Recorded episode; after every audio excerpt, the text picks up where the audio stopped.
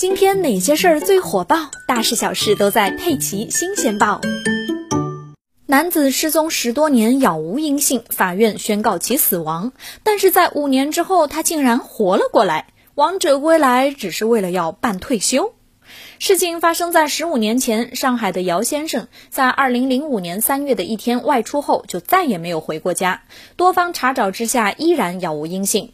二零一四年二月，姚先生的妻子也去世了。女儿为了解决父亲失踪的遗留问题，就向上海宝山法院提出了申请，请求宣告父亲姚先生死亡。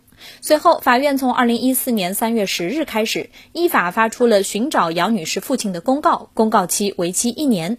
一年期满之后，姚先生依然没有出现，于是法院就宣告姚先生死亡。